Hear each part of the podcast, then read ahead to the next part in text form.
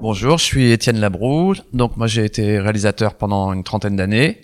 Et là, tout en continuant à développer mes projets, euh, j'ai fait une formation de directeur de production à l'INA, puis j'ai enchaîné avec la formation en éco-production à la CST.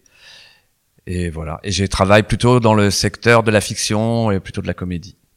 Et bien moi, avant la formation, j'avais pareil une connaissance assez euh, parcellaire et euh, éclatée, on va dire, des, des, des méthodes d'éco-production.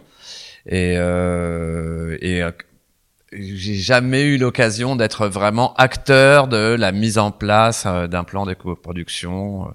Donc oui, oui, j'ai, ça, ça m'a permis de de trouver des réponses à des questions que je me posais et euh, de mettre en pratique, en fait, euh, de pouvoir mettre en pratique euh, des convictions, des convictions personnelles que j'ai en termes d'écologie. Ben, j'ai choisi de faire cette formation pour mettre en pratique des, dans mon activité professionnelle, des convictions que j'avais dans ma vie privée. en particulier euh, par le biais de, par exemple, j'ai fait de l'apiculture et euh, c'est un bon moyen d'approche de la biodiversité et de voir à quel point elle est impactée. Et puis après, comme euh, tout citoyen, euh, euh, comment dire, je suis sensible à, aux évolutions euh, de, la, enfin, de l'environnement. cette formation pour moi était le moyen de donner un sens nouveau à mon activité professionnelle. Parce que ça m'a apporté, c'est une vision globale ça m'a apporté également une méthode d'approche de la problématique de l'éco-responsabilité.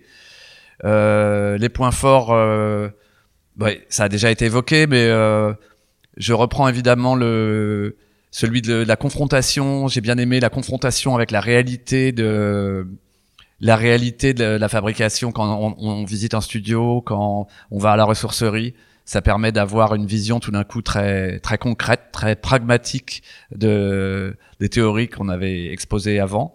Euh, J'ai bien aimé aussi la confrontation avec euh, les intervenants, les différents intervenants qui se sont succédés et euh, qui avaient des, points de vue très intéressants.